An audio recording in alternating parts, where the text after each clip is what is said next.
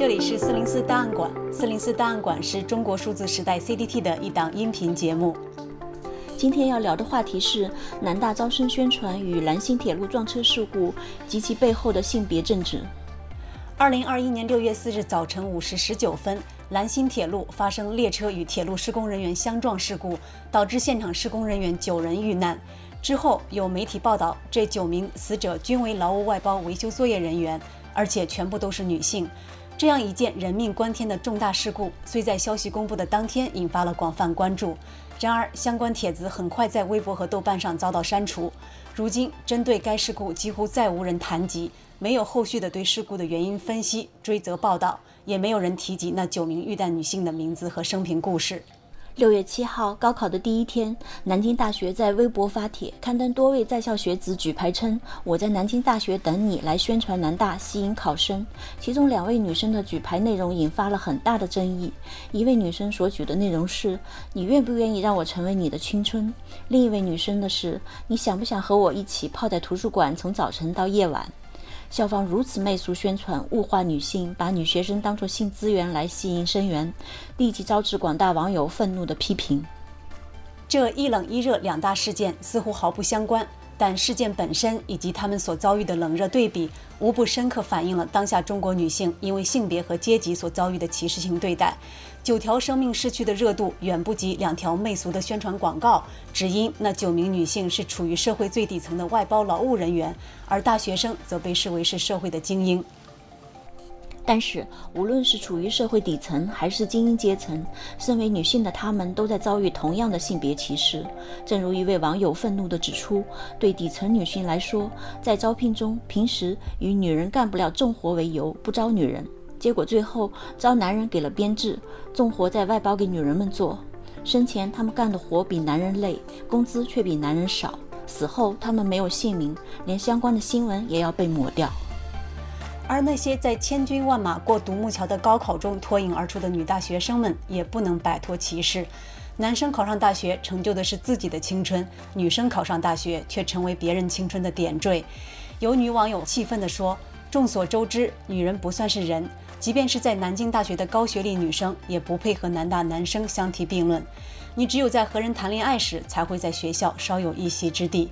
女性权利倡导者郑楚然指出，女网友们能迅速认识到南大招生广告的问题，是因为她们的性别意识已经觉醒。她们敏锐地识别出，在同一组学生宣传照中，男生们的宣言总是诚朴雄伟、力学敦行，而含有性暗示的标语则是女生专属。只有女生会被学校性化、商品化、他者化。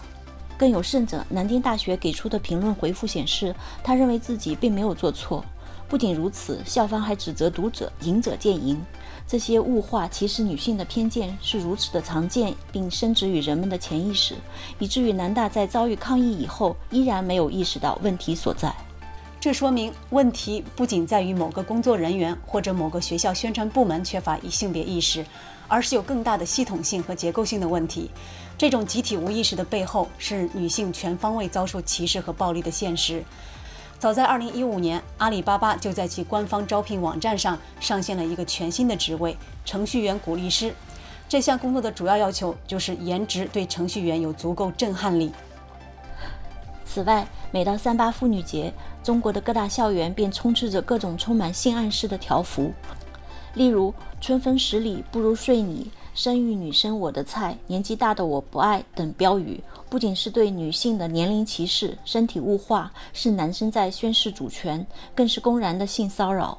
几天前，网易互娱的一名人力资源部工作人员在朋友圈发布招聘信息，声称看上我哪个女同事，我帮忙聊，我甚至可以帮忙下药。正如郑楚然的观点，这些性别歧视的事件一再表明，在当前的中国社会，女性在公共空间的劳动和活动是不受欢迎的，她们只配成为男性劳动者的欲望对象。这种观念使得女性所遭受的性暴力被正当化、轻描淡写化。在以男性为主导的校园和职场中，女性的恐惧和苦难被看作是一个轻松的笑话。然而，在中国，争取女权的运动却不断遭到政府的打压。二零一五年，反对性骚扰的女权五姐妹被警方逮捕拘留。二零一八年，最具影响力的妇女权利媒体《女权之声》被永久封禁。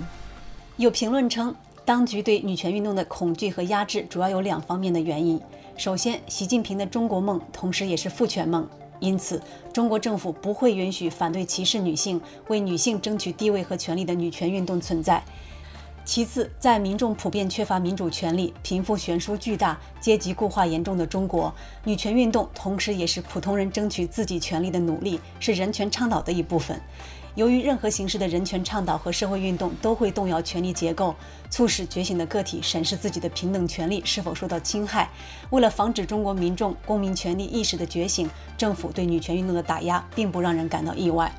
同时，令当局感到畏惧的还有一切形式的反抗，以及任何能够动摇现有社会秩序的组织动员和集体抗议活动。不论是女权、同性恋平权，还是劳工权利的倡导，都是被严防、禁止和残酷打击的对象。也许正是因为具有这种挑战专制权力的力量，女权运动才会这样令中国政府害怕，从而一再遭到打压。中国数字时代 （CDT） 致力于记录和传播中文互联网上被审查的信息，以及人们与审查对抗的努力。我们邀请您参加敏感词开源研究项目，为记录和对抗中国网络审查做出你的贡献。详情请访问我们的网站 cdt.media。本期节目就到这里，感谢大家的收听。